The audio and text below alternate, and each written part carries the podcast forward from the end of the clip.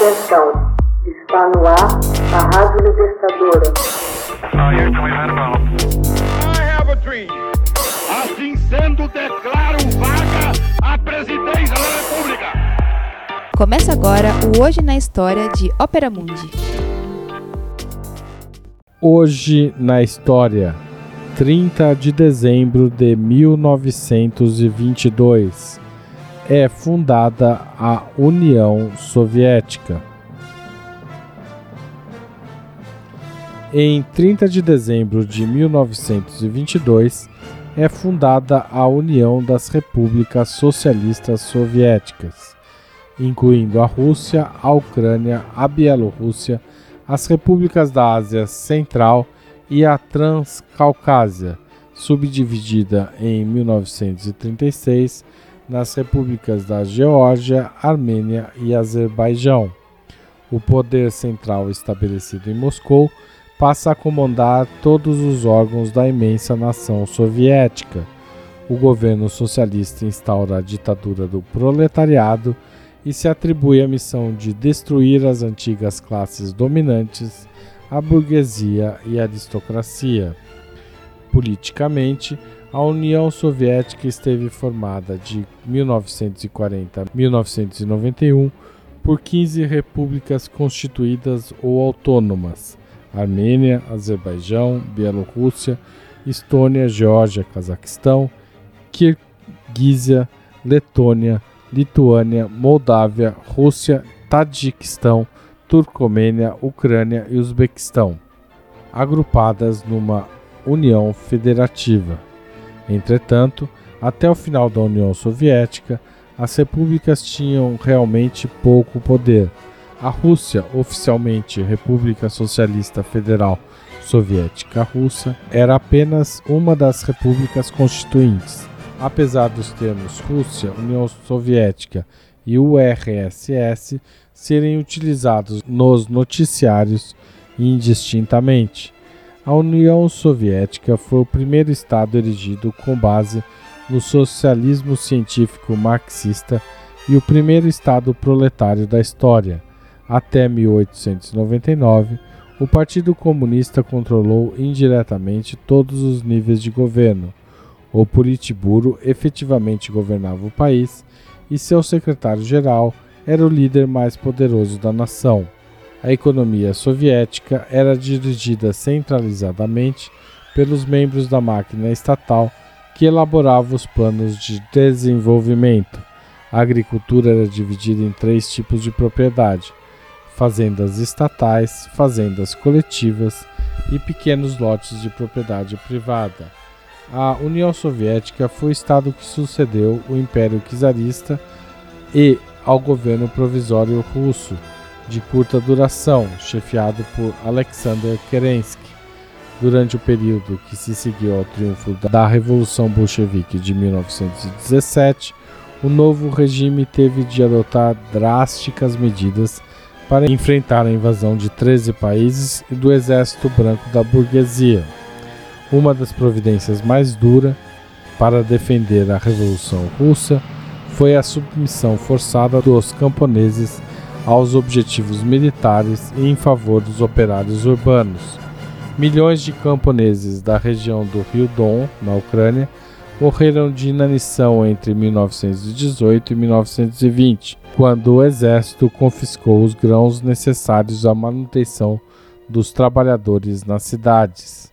Essa política seria levada ao extremo num período posterior, o da coletivização forçada e da implementação dos planos quinquenais.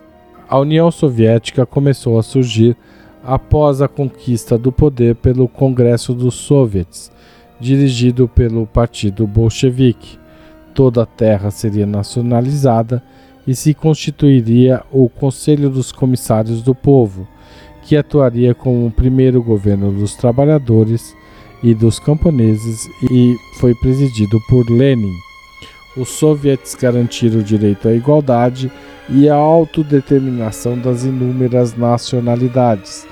Mas as potências mundiais estrangeiras não viam com bons olhos o triunfo da Revolução Bolchevique. e decidiram sufocá-la no nascedouro.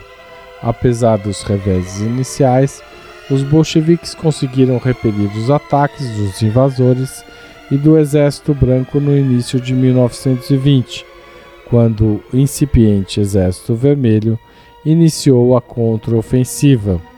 A guerra com a Polônia terminou com a assinatura em 1921 do Tratado de Riga e a Guerra Civil após a expulsão das tropas de ocupação japonesas da Sibéria Oriental no final de 1922.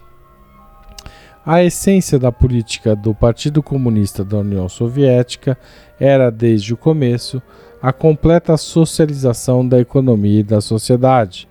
Entre 1918 e 1921, num período denominado de comunismo de guerra, o Estado assumiu o controle de toda a economia. Este processo e a inexperiência dos dirigentes provocaram ineficiência e confusão na economia. Em 1921, houve um retorno parcial à economia de mercado com a adoção da NEP, nova política econômica. A NEP produziu um período de relativa estabilidade e prosperidade.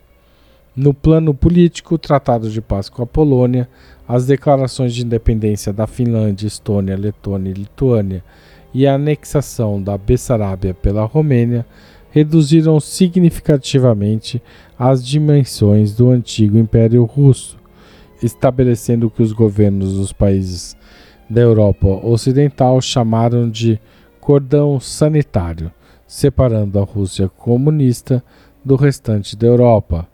Lenin aceitou temporariamente essa quarentena e tratou de reparar os danos causados pela Guerra Civil.